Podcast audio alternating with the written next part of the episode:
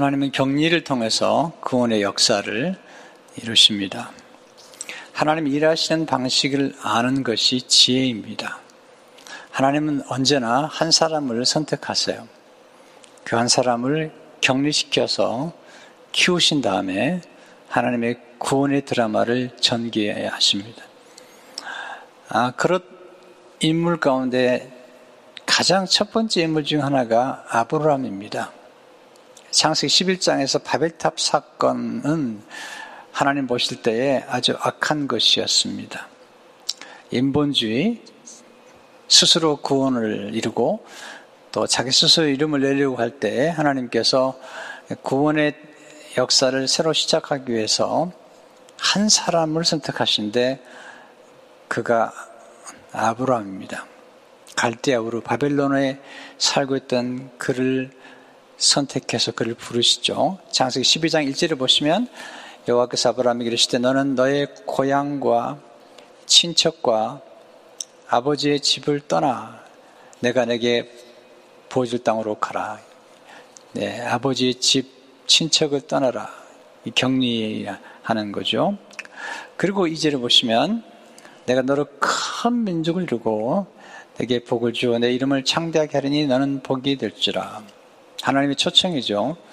그러나 바벨론 문화와 종교로부터 격리돼서 믿음의 사람이 되는 그 부르심에 그가 응하고 있는 것을 보죠.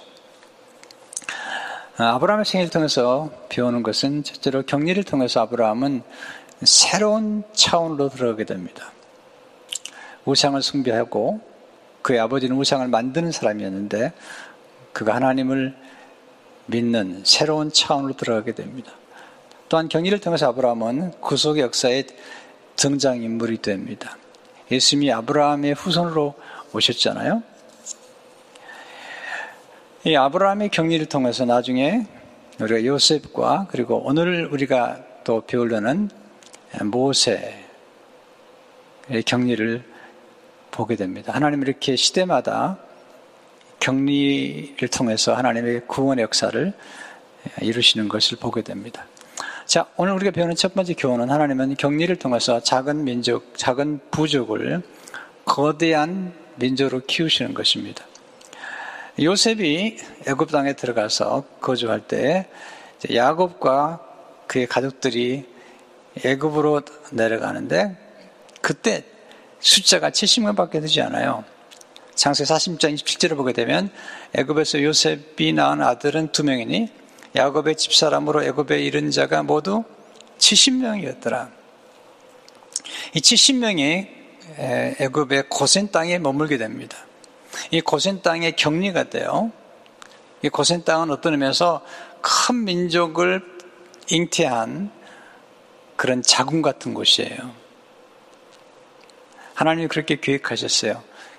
창세 46장 3, 4절을 보게 되면 애굽 사람은 다 목축을 가진 여기나니 당신들이 고센 땅에 살게 되리이다. 애굽 사람들이 목축을 가진 여기서 가까이 하지 않아요.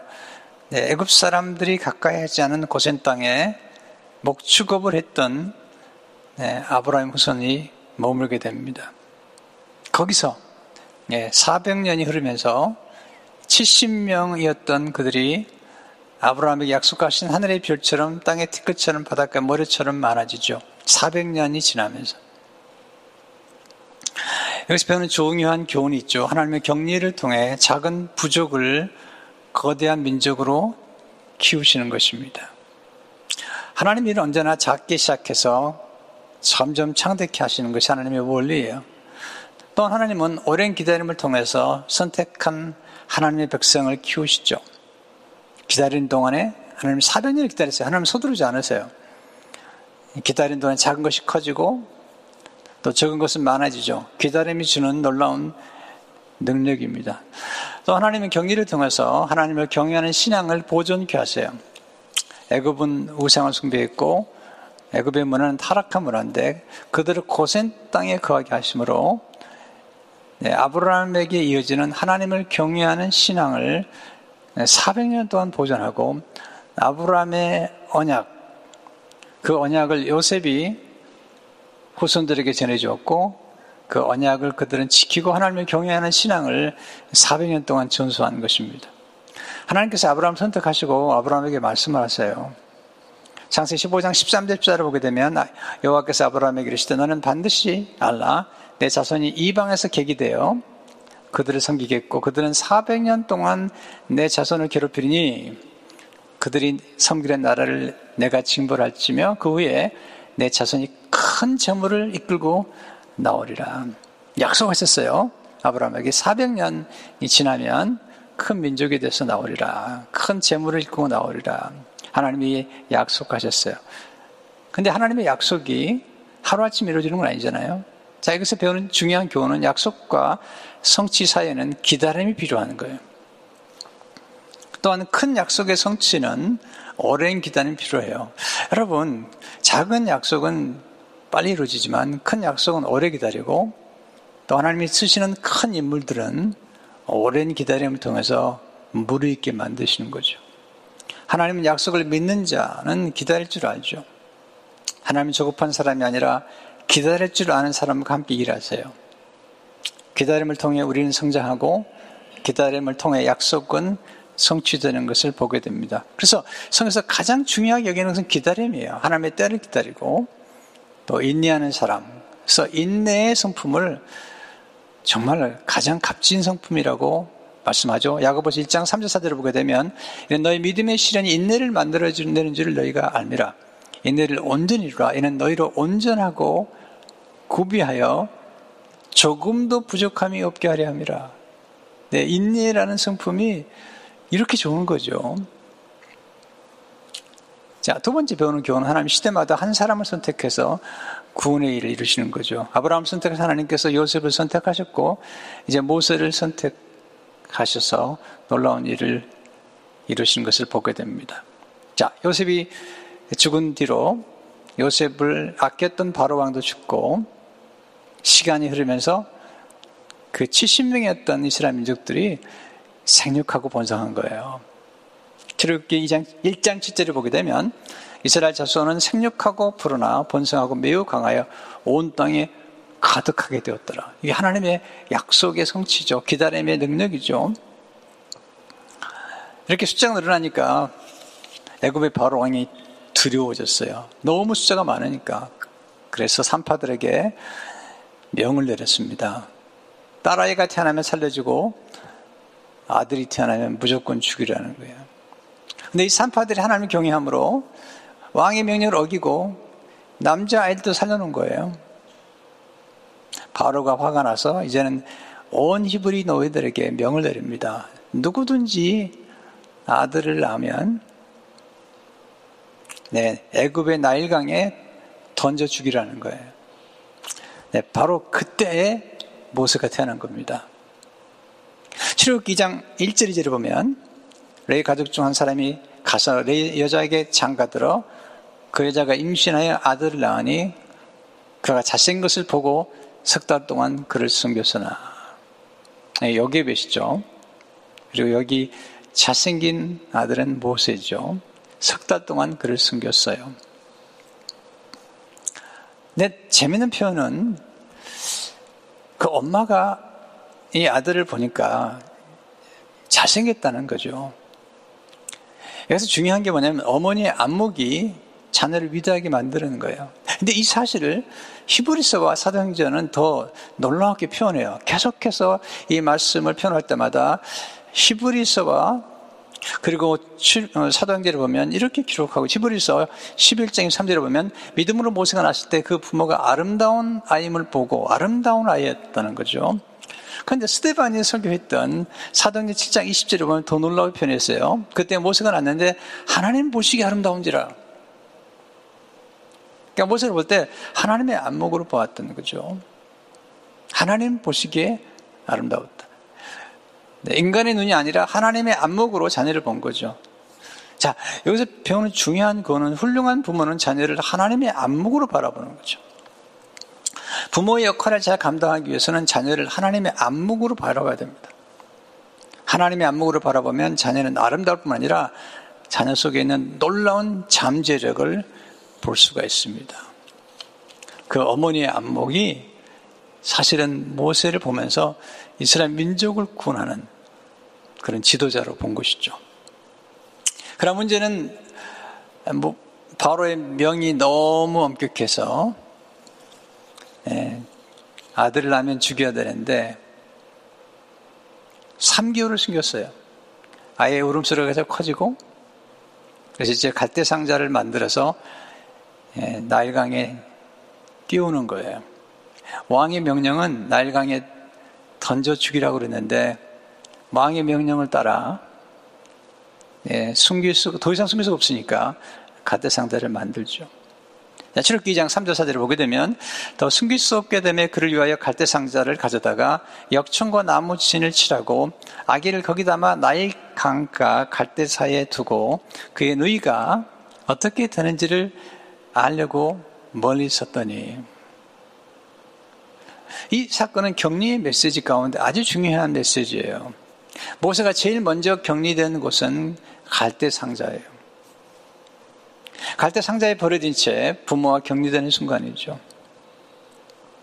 자, 그런데 지금 요게벳이 이 갈대 상자에 모세를 집어넣고 나일강에 그의 아들을 띄울 때 그냥 띄운 게 아닙니다. 하나님 앞에 맡기는 거죠. 여기서 배우는 중요한 교훈은 뭐냐면 하나님께 자녀를 맡길 때 부모가 해야 할 일에 최선을 다해야 한다는 거죠. 갈대를 대충 만드는 게 아니에요. 출기장 3절을 보게 되면 그를 위하여 갈대 상대를 가져다가 역청과 나무진을 칠하고 역청과 나무진을 칠한 것은 나일강에 띄울 때 물에 빠지지 않도록 물에 스며들지 않도록 한 거예요. 근 놀라운 것은 이 역청, 이 역청을 칠했다는 게 굉장히 중요한 구속사적 의미를 가지고 있어요. 왜냐하면 노아가 방주를 만들 때 그때 역청을 발랐거든요. 근데 이 역청이라는 히브리 단어가 원래 구속 어토먼트라는 단어인데 덮다 막아내다는 뜻이죠. 그러니까 노아가 그 방주를 만들 때 역청을 발랐는데 그때 홍수의 재앙으로부터 그 가족을 지켜준 것이 역청이거든요. 그처럼 모세가 갈대 상자에서 그가 물에 빠지지 않도록 지켜준 것이 역청이죠. 그러니까 여기에 비해서는 하나님께 맡기긴 하지만 그 할 일은 최선을 다하는 것 뿐만 아니라 그의 누이에게 어떻게 되는가 보라는 거죠. 2장 3절 4절을 보게 되면 날 강가 갈대 사이에 두고 그의 누이가 어떻게 되는지를 알려고 머리 섰더니 그리고 무엇일까요? 여기에 무슨 기도했죠. 부모가 하나님께 자녀를 맡기는 것이 기도예요. 근데 어머니 기도가 중요해요. 모세는 기도의 사람이 되었는데 누구에게 배웠을까요? 어머니 여기 배서 배운 거예요. 사무엘은 기도의 사람이죠. 누구에게 배웠을까요? 한나에게 배웠어요. 왜냐하면 자녀랑 가장 가까이서 오래 있는 어머니를 통해서 사실은 기도를 배우는 거죠. 물론 아버지 역할도 있지만 그러나 성경을 보게 되면 어머니 역할이 참 중요하다는 생각을 많이 하게 되죠. 이 여게벳, 여게벳의 믿음과 여게벳의 신앙과 하나님을 의지했던 그의 기도를 담은 노래가 요즘 많은 사람들에게 사랑을 받고 있어요. 여게벳의 노래라고 그러죠. 연평한 씨가 작사, 작곡한 곡이에요. 우리 이영조 사모님께서 찬양을 해주셨어요. 가사가 너무 좋아서 제가 읽어드리고 싶어요. 작은 갈대 상자 물이 새지 않도록 역청과 나무 진을 칠하네. 어떤 마음이었을까? 그녀의 두 눈엔 눈물이 흐르고 흘러 동그란 눈으로 엄마를 보고 있는 아이와 입을 맞추고 상자를 덮고 강가에 띄우며 간절히 기도했겠지. 정처 없이 강물에 흔들흔들 흘러내려가는 그 상자를 보며 눈을 감아도 보이는 아이와 눈을 맞추며 주저앉아 눈물을 흘렸겠지. 너의 삶의 참 주인, 너의 참 부모신 하나님, 그 손에 너의 삶을 맡긴다. 너의 삶의 참 주인, 너를 이끄시는 주, 하나님 그 손에 너희 삶을 드린다. 어떤 마음이었을까? 그녀의 두 눈에 눈물이 흐르고 흘러. 네, 여급에서의 마음을 이렇게 잘 표현한 노래가 있을까요? 근데 이, 이 노래 작식 가운데 가장 감동을 주는 게 너희 삶의 참 주인, 너희 참 부모이신 하나님 그 손에 너희 삶을 맡긴다. 맞죠? 우리가 나왔다고 우리 자녀가 아니죠. 하나님의 자녀죠. 하나님께 맡긴 것이죠. 자, 우리가 하나님 앞에 맡긴다는 것은 자포자기하는 게 아니잖아요. 요게벳이 하나님께 맡긴 것 자체가 갈대 상자에 담아서 맡긴 것은 자포자기한 게 아닙니다. 여러분, 하나님께 맡긴 후에는 거룩한 기대를 가지고 지켜보는 것이 믿음이죠. 그래서 자기 딸을 보는 거예요. 하나님 어떻게 역사하는가 보는 거예요. 출애굽기 2장 4절을 보게 되면 그의 누이가 어떻게 되는지를 알려고 멀리 섰더니 그것도 그냥 아무데나 아무 나일강에 띄운 게 아니라 나일강이 굉장히 길어요. 근데 여기에 볕은 네, 아마 몇 개월 동안 모세를 키우면서 나일강에 가끔 가끔 나가본 것 같아요. 그러다가 바로왕의 공주가 목욕을 하러 나오는 어떤 날이 있는 것을 알았던 거죠. 그리고 그냥 띄운 게 아닙니다. 갈대 상자 사이, 갈대 사이에 띄었어요. 여러분, 그냥 띄우면 흘러내려가 버리잖아요. 근데 갈대 사이에 띄워놓으면 이게 머물러 있거든요. 근데 바로 그 시간, 네. 바로왕의 공주가 목욕을 하러 왔는데 시녀가 갈대 상자를 먼저 발견했어요. 열어보니까 아이가 오는 거예요.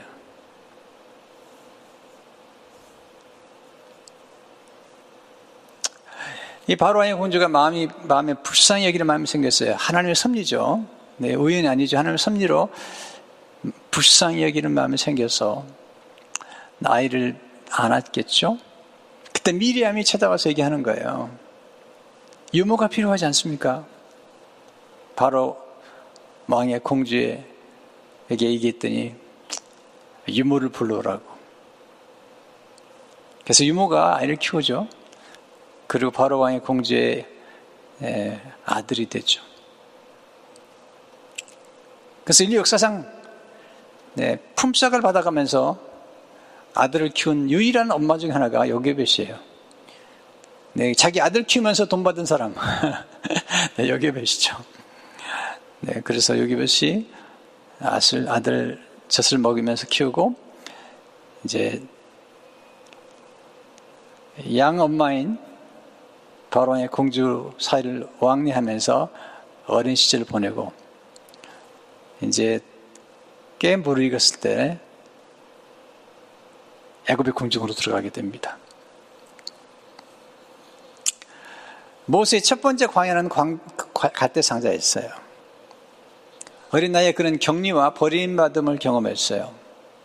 하나님 쓰신 인물들은 대부분 이런 버림받음의 경험을 해요. 스데반이 정확하게 표현해요. 스데반이 설교하는 중에 사도행전 7장 21절에 보면 버려진 후에 바로의 딸이 데려다가 자기 아들로 기름에 그렸어요. 많은 부분, 많은, 많은 하나님의 사람들이 또 많은 사람들이 이 버려지는 경험, 격리되는 경험을 하는데, 네, 이걸 우리가 누구나 이런 경험을 할 수 있다는 사실을 인정하는 게 중요해요. 가끔 우리는 우리의 고통을 너무 극대화시키는데 그래서 성경을 공부하고 인물을 공부하고 과거 역사를 공부하는 게 중요한 게 뭐냐면 우리가 직면한 고통이나 아픔이 우리가 지금 겪고 있는 격리의 시대의 이 아픔들이 우리만 겪은 게 아니라는 거죠. 이스라엘 백성들은 고센 땅에서 400년 동안 그들은 격리되어 있었던 거죠. 다니엘은 네, 그의 평생 소년의 때에 끌려가서 수많은 시간 동안에 그는 격리되어 있었던 거거든요. 그런데 이 격리가 결코 불행은 아니었죠. 모세가 이렇게 네, 갈대상자에서 격리되는 순간 통해서 격리되는 순간 놀라운 경험을 하거든요. 격려를 통해서 우리는 새로운 만남을 경험하게 되죠. 히브리 노예 아들이 이제 바로 왕의 공주를 만났다니까. 그 당시에 전 세계, 전 세계 대통령 딸을 만난 거죠. 그의 아들이 된 거죠. 또 격리를 통해서 새로운 차원으로 이동하게 돼요.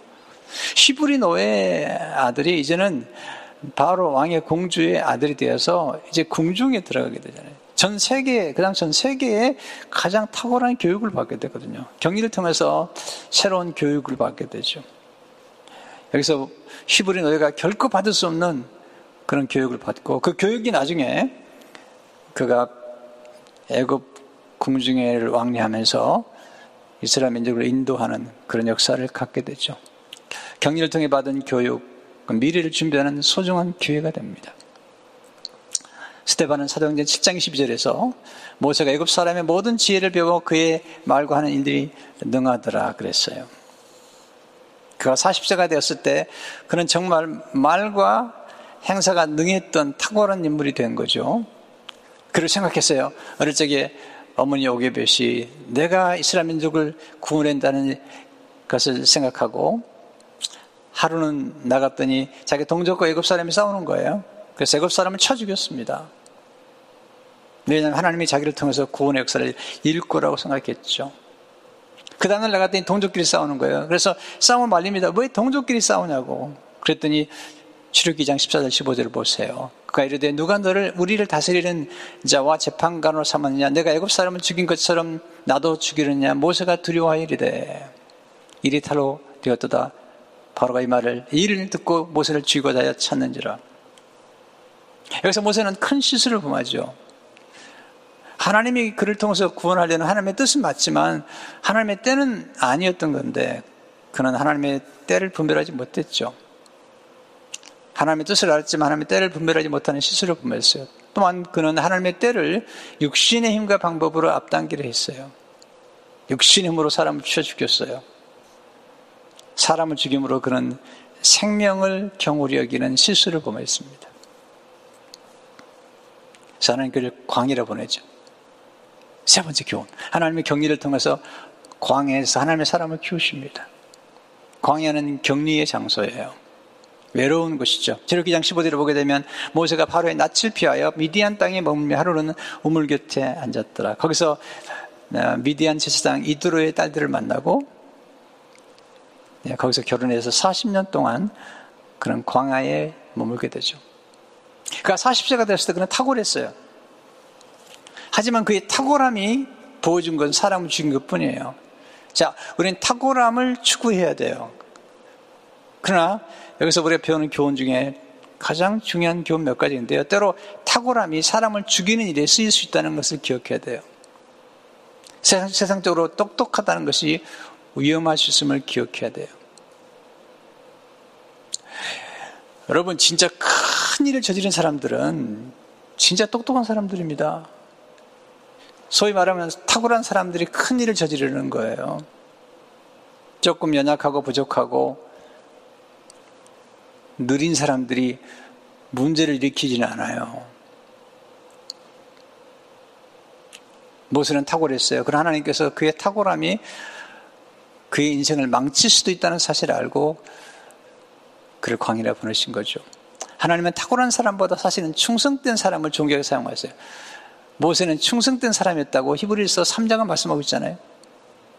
하나님은 유능한 사람보다 거룩한 사람을 존경하게 사용하시는 거예요. 그래서 그를 정결케 하기 위해서, 거룩하게 하기 위해서 하나님께서 그를 광이라 보내십니다. 우리는 탁월함을 과소평가해서는 안 되죠. 그 탁월함이 올바른 올바른 때에 쓰여진다면 하나님의 뜻과 함께 쓰인다면 너무 좋은 것입니다. 그런 실수를 통해서 이제 광야로 들어갑니다. 하나님은 실수를 선영하심으로 우리를 광야에 입학시키시죠. 광야는 하나님의 사람들의 성품을 빚으시는 성스러운 장소였죠. 애국 공중에서 배울 수 없는 것을 광야 학교에서 배우죠. 뭘 배웠죠? 하나님은 광야에서 홀로 있는 법을 배우게 하세요. 예로움을 극복할 수 있는 또한 하나님의 음성을 듣는 법을 배우게 했죠.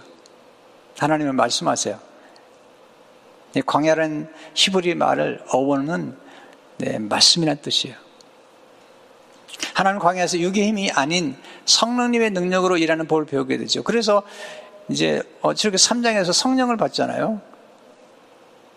그래서 육의 힘으로 하시는 것은 한 사람 쳐 죽이는 것 뿐이에요. 그러나 그러니까 성령의 능력을 받았을 때 그런 이스라엘 민족 그 많은 숫자를 인도할 뿐만 아니라 바로와 대결해서 승리하잖아요. 육의 힘은 네, 아주 유한한 거예요. 위로부터 부어주시는 성령의 능력을 받아야지 위대한 가업을 이룰 수가 있죠.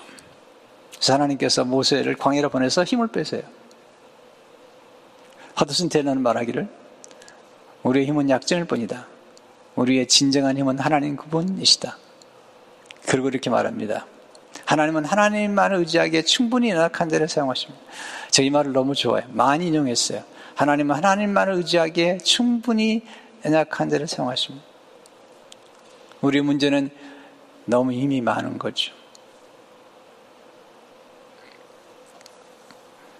그는 애국 궁중에서 배울 수 없는 것을 광야에서 배웁니다. 뭘 배웠죠? 하나님은 광야에서 목양을 통해 한 생명의 소정함을 깨우치세요. 하나님 광야에서 인기보다 더 중요한 인격을 연막케 하세요. 한때 모세는 인기가 좋았던 사람이에요. 그러나 인격만 가지고 안 되죠. 인격을 연막케 하시죠. 또한 하나님 광야에서 자신을 다스리는 법을 배우게 하세요. 모세는 굉장히 한때 힘이 많고 거칠었던 사람이에요. 그리고 분노를 잘 다스리지 못했던 사람이에요. 그래서 애국 사람을 쳐 죽였잖아요. 광야학교에서 그는 자기를 다스리고 자기의 감정을 다스리는 걸 배우게 됩니다. 그래서 온유한 사람으로 하나님 그를 변화시키시죠.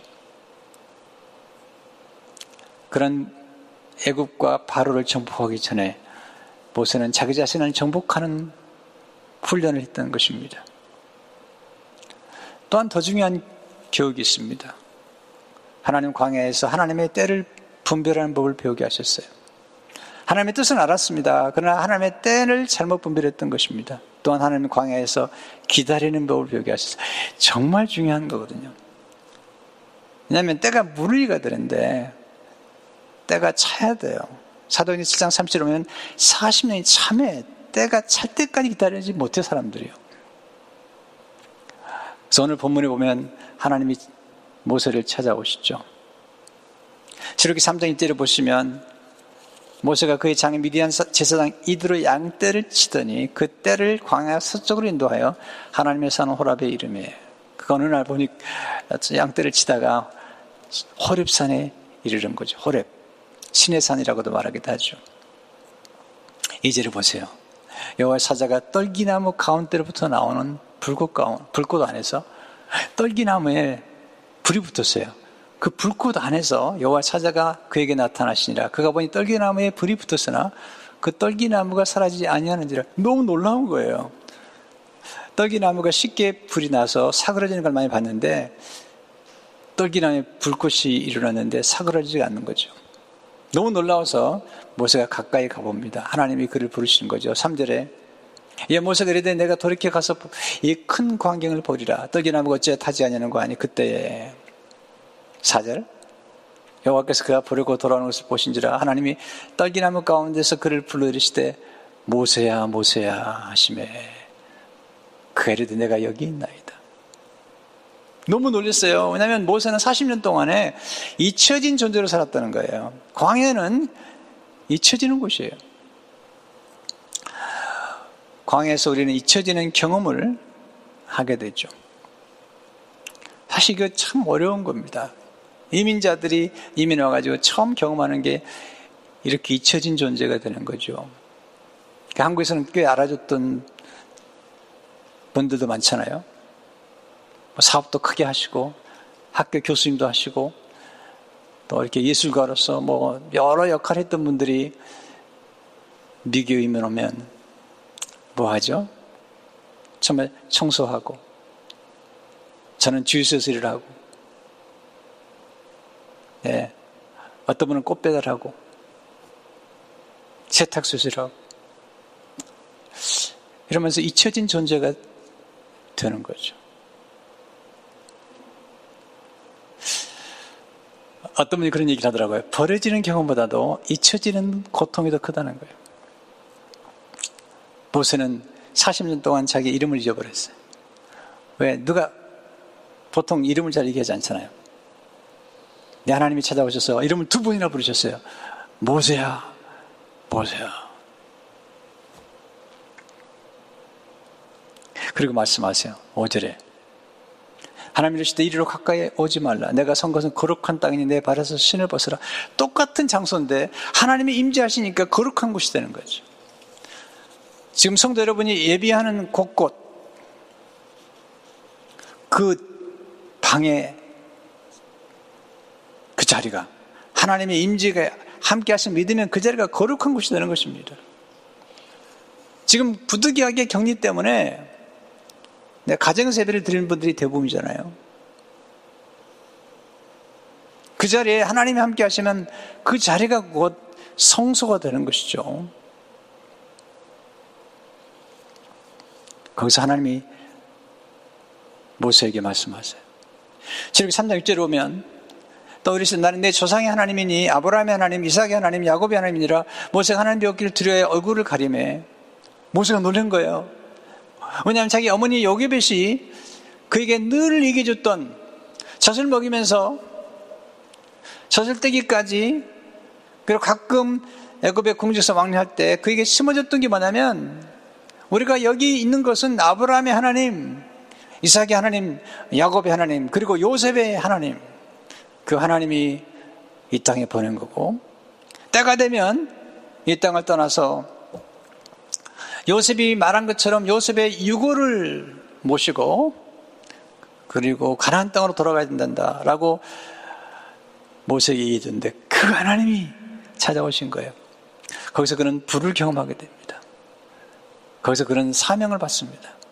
저렇게 3장 90절에 오면은 이제 가라 이스라엘 자손의 부르짖음이 내게 달하고 애굽 사람의 그들을 괴롭히는 학대도 내가 보았으니 이제 내가 너를 바로에게 보내어 너에게 내 백성 이스라엘 자손 애굽에서 인도하여 내게 하리라. 사명을 받습니다. 자, 여기서 배우는 놀라운 교훈이 뭐죠?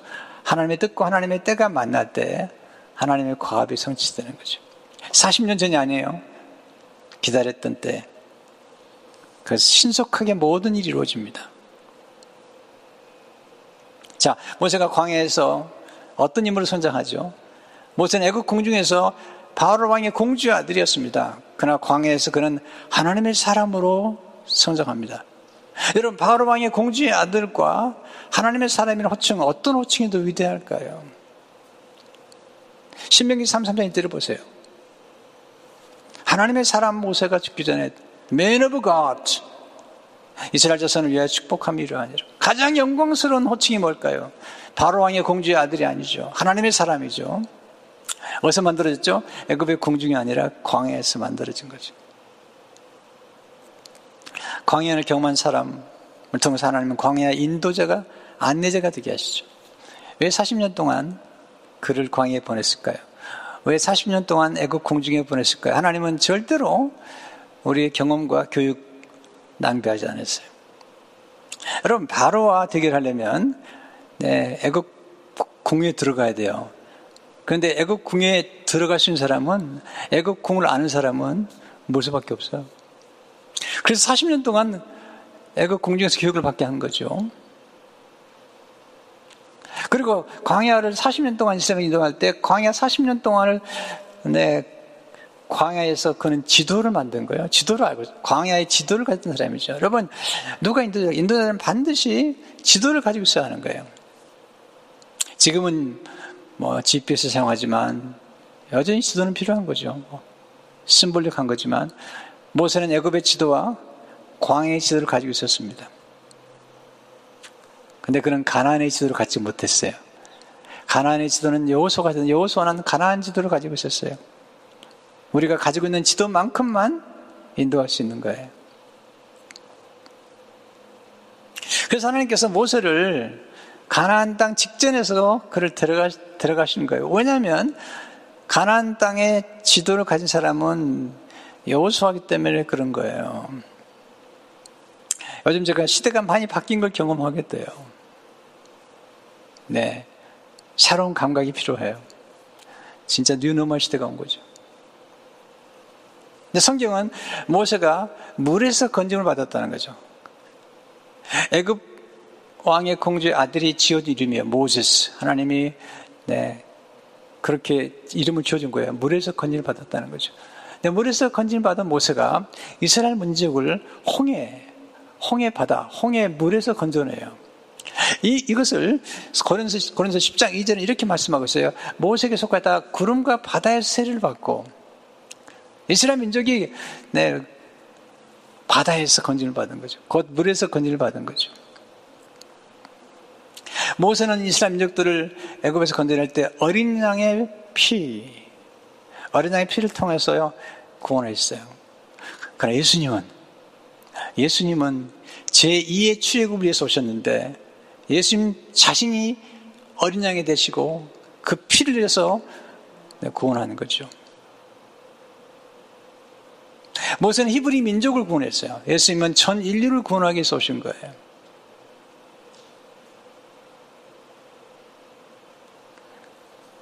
이게 하나님의 놀라운 역사입니다. 지금 격리를 당한다고 너무 아쉬워하지 마세요. 하나님의 격리를 통해서도 역사하시기 때문에 격리의 과정, 광야의 과정, 이 과정을 통해서 하나님 역사하시는데 이 광야를 원망하지 마십시오. 물론 힘들죠. 광야를 통과할 때. 이 광야는 우리 인생의 고난이에요. 실패와 질병과 또 상실과 격리됨과 이런 많은 고통이 광야를 의미해요. 그러나 광야를 통해서 우리는 하나님께서 쓰시기에 합당한 그런 거룩함과 인격을 갖출 수가 있겠다는 것입니다. 그래서 하나님께서 우리를 광야를 인도하시는 겁니다. 광야를 통과하게 하시는 겁니다. 근데 광야를 싫어하고 광야에서 원망했던 사람들은 하나님 앞에 존경에 쓰임받지 못했어요. 이스라엘 백성들이 히브리 노예들이 광야로 들어왔을 때 그들은 광야를 원망했어요. 불평했어요. 그러나 모세와 여호수와 갈렙은 그렇지 않았어요. 여러분 광야를 똑같이 만나도 모두 위대한 인물이 되는 게 아닙니다. 이스라엘 민족들 가운데 여호수와 갈렙과 모세와 같은 인물은 광야를 오히려 사랑했어요. 그리고 광야에서 그들은 하나님의 계시의 말씀, 모세의 오경을 받은 거죠. 성막을 받은 것입니다. 그래서 반석을 경험하는 것이죠. 네, 그게 중요한 거예요. 똑같은 광야를 통과한다고 해서 다 위대해지는 게 아닙니다. 그러나 하나님의 섭리와 계획을 깨닫고 그리고 기다리면서 잘 교육하고 준비하면 하나님께서 존귀하게 사용하신 겁니다. 지금도 마찬가지예요. 이 격리의 때에 원망과 불평과 답답하게만 생각하는 것이 아니라 뉴노멀 시대를 기다리면서 준비하는 사람들, 네, 그런 사람 통해서 하나님은 놀라운 일을 이루신다는 것입니다. 라비, 피할 수 없는 광야라면 사랑하십시오. 그리고 광야에서 하나님이 특별하게 베푸신 은혜를 경험하면서 모시처럼 하나님의 사람으로 시험받고 쓰임받는 여러분 되시기를 주 이름으로 축원합니다. 하나님 아버지 광야에 베푸신 은혜에 대한 감사. 모세는 갈대 상자가 그의 광야였습니다. 그러나 그 광야 때문에 그는 감사할 수밖에 없었습니다. 바로 왕의 공주의 아들을 너희에 쓰임받게 되었고, 그리고 애국 궁중에서 그는 교육을 받았으면, 궁극적으로 그는 하나님의 사람이 되어서 하나님께 쓰임받는 인물이 되었습니다. 격리가 아니었다면 결코 경험할 수 없는 은혜와 축복들을 받게 된 것입니다. 하나님, 저희들도 격리와 고통과 광야를 너무 낙심하지 않게 도와주시고, 오히려 감사함으로 우리 더 성숙해지고 무르익고 하나님의 쓰임받도록 축복해 주옵소서. 예수 이름으로 기도하옵나이다. 아멘.